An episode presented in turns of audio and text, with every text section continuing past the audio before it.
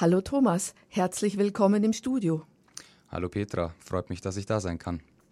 Das Aktionsbündnis, in dem ihr euch da jetzt engagiert, das heißt ja B12 so nicht. Da fragt man sich schon irgendwie, was denn genau ist denn so und wenn so nicht, wie denn dann eigentlich? Thomas, erklär doch jetzt erstmal, was genau ist denn da geplant? Also, geplant ist aktuell ein vierspuriger Ausbau und zwar auf einer Länge von ungefähr 50 Kilometern, 50 bis 60 Kilometern und zwar auf eine Breite mit einem Regelquerschnitt, wir kürzen das gerne als RQ ab, von 28 Metern. Das bedeutet, die Fahrbahn plus der Mittelstreifen plus der Standstreifen wären ungefähr 28 Meter. Damit hat sich's aber noch nicht mit dem Flächenverbrauch, weil dann kommen ja noch die Lärmschutzwelle, die Wildschutzzäune. Also alles in allem werden wir da eher so von 40 Metern haben, die für die Landwirtschaft verloren sind.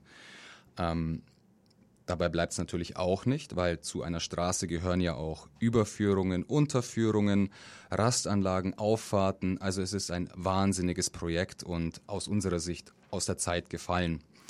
Ja, und zum Thema wie dann. Also erstmal muss man sagen, dass wie dann und die, ja, das Design von Alternativen ist erstmal nicht unsere Aufgabe als Bürgerinitiative, sondern wir können uns nur gegen die jetzt vom staatlichen Bauamt Kempten vorgelegten Pläne wehren und diese kritisieren. Wir haben zwar natürlich andere Ideen, wie das besser laufen könnte. Die Meinungen gehen auch in unserer Bürgerinitiative auseinander. Wir sind natürlich ein sehr breites Bündnis. Wir haben Landwirte dabei, wir haben, wie wir gehört haben, Vogel- und Naturschützer dabei, Anwohner, Lärmgeplagte. Alles in allem können wir uns darauf verständigen, dass wir eine weniger breite Straße wahrscheinlich akzeptieren könnten. Vielleicht den Mittelstreifen verringern, wie auch immer, alternieren 2 plus 1. Wir sind da offen für Vorschläge, die einen geringeren Flächenfraß und weniger, ja, weniger Energie- und Baukosten einfach. Jetzt hast du gerade gesagt, 2 plus 1. Was bedeutet denn das ganz genau? Weil ich kenne ein Stück dieser Straße, nämlich von Buchloe bis nach Kaufbeuren. Und da hat man ja schon zwei plus eins, wenn ich das richtig interpretiere. Also mal zwei Spuren auf der einen Seite und dann mal wieder zwei Spuren auf der anderen Seite. Genau, also zwei plus eins bedeutet, dass, wie du gesagt hast, ähm, alle paar Kilometer eine Überholspur kommt, also sprich zwei Spuren und auf der anderen Seite, auf der Gegenfahrbahn bleibt es bei einer Spur. Vielleicht könnte man noch sich überlegen, eine Mittelleitplanke reinzuziehen, dass Frontalzusammenstöße in Zukunft verhindert werden. Allerdings sind diese 2 plus 1 hauptsächlich im nördlichen Teil und es gibt noch gewisse Nadelöhre im südlicheren bzw. dann westlicheren Teil der B12. Dort könnte man einfach konstant mit 2 plus 1 durchgehen und eine Leitplanke zwischen reinziehen, dann würden die meisten Sicherheitsbedenken damit wahrscheinlich ausgeräumt sein. Jetzt es gibt ja auch zahlreiche Befürworter durchaus dieses Projekts und die sagen zum Beispiel, du hast ja auch schon was gesagt zum Thema Frontalzusammenstöße, da heißt es sehr oft auch, oder man liest drüber, das wäre so die Todesstrecke durch das Allgäu, die Verkehrssicherheit wäre hier also besonders schwierig. Wie sieht es denn damit aus? Also das Sicherheitsargument ist immer natürlich eins der wichtigsten. Die Sicherheit von Menschen steht natürlich an erster Stelle, ist uns klar. Das, da besteht auch keine Diskussion. Nur man muss sich schon mal ernsthaft fragen, ob denn die Verkehrssicherheit tatsächlich wirklich erzielt wird mit der jetzigen Ausbauidee. Denn der Grund, warum man 28 Meter Querschnitt bauen möchte, ist, dass man anschließend kein Tempolimit dort haben müsste. Und ein Tempolimit und überhöhte Geschwindigkeit, also überhöhte Geschwindigkeit ist einer der Gründe für tödliche Unfälle. Also zum Vergleich, der Deutsche Verkehrssicherheitsrat fordert mittlerweile ein Tempolimit, weil auf, nach seinen Untersuchungen auf Strecken mit Tempolimit bis zu 25, 26 Prozent weniger Todesopfer auftreten. Und da beißt sich die Argumentation der Befürworter so ein wenig in den Schwanz. Sie wollen es riesengroß ausbauen, damit man rasen kann wie verrückt aber es soll dann dadurch sicherer werden. Ah, das wird es nicht. Ein anderes Argument, von dem ich noch gelesen habe, ist, dass der Projektleiter vom staatlichen Bauamt in Kempfen gesagt hat, es gehe auch darum, was für die lokale Wirtschaft und vor allem für den Tourismus zu tun.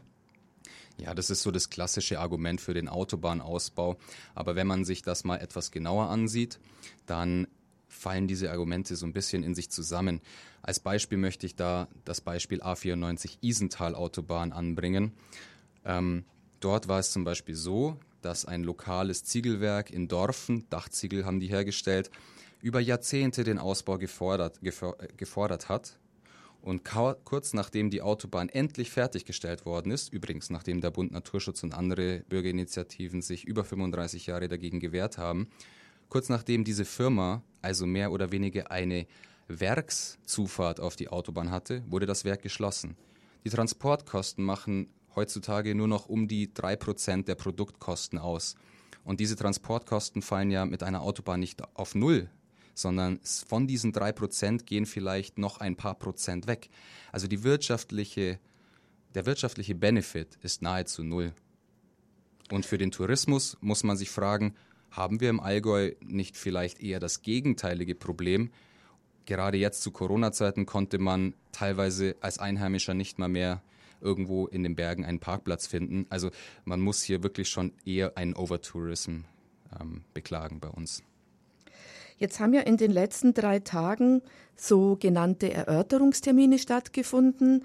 Da ist es dann ähm, ja durchaus möglich, seine Bedenken vorzubringen.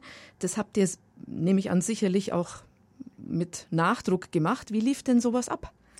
Ja, also zuerst mal muss man sagen, das ist einfach ein formaler Punkt in diesem Planungs- und Genehmigungsverfahren, der abgearbeitet werden muss. Wirklich viel kann man sich oder darf man sich davon nicht erwarten. Das staatliche Bauamt lädt dort eben ein. Alle Einwendungen, die im Rahmen des Planungsprozesses vorgebracht wurden, das ist letztes Jahr bis zum August geschehen, schriftlich äh, bzw. in Präsenz zu erörtern.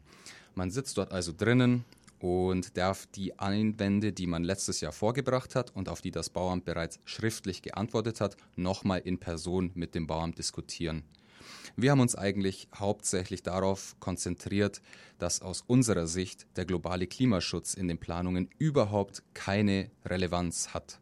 Das Bauamt geht überhaupt nicht darauf ein, dass durch diesen Bau und durch den Betrieb immense Mengen an CO2 und anderen klimaschädlichen Gasen ausgestoßen werden. Also wir werden mit wahrscheinlich um die 70 neuen Brückenbauwerken rechnen müssen, die enorme Massen an Beton verschlingen werden.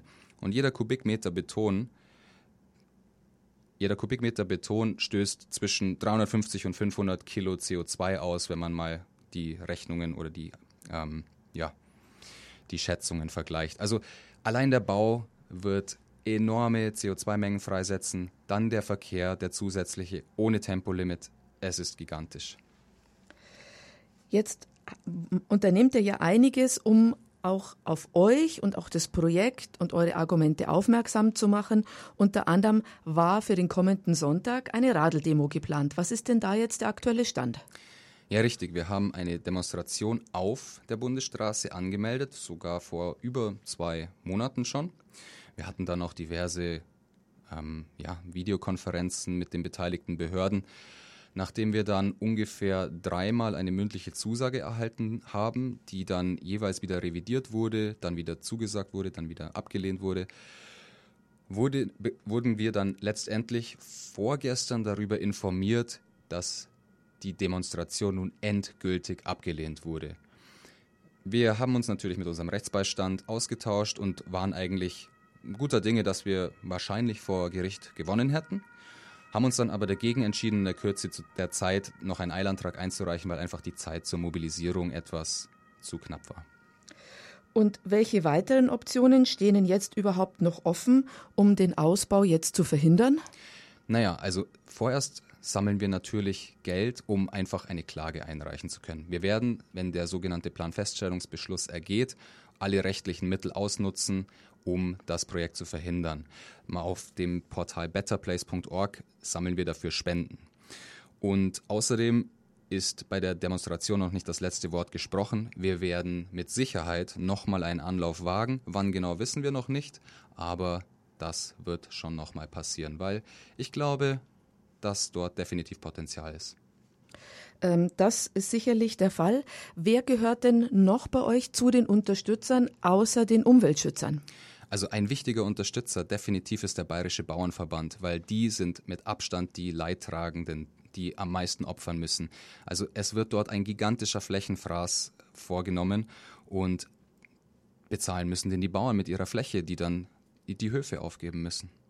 Was ja insofern schon mal äh, eigentlich erstaunlich ist, weil ich kann mich noch gut an die Zeiten erinnern, wo wir das Volksbegehren Artenvielfalt ähm, auch unterstützt haben. Und da war es ja eher nicht so, dass der Bauernverband und die Umweltschützer an einem Strang gezogen haben. Umso wichtiger sieht man eigentlich, dass bei dem Projekt ja doch jetzt eine breite Mehrheit gegen dieses Projekt steht.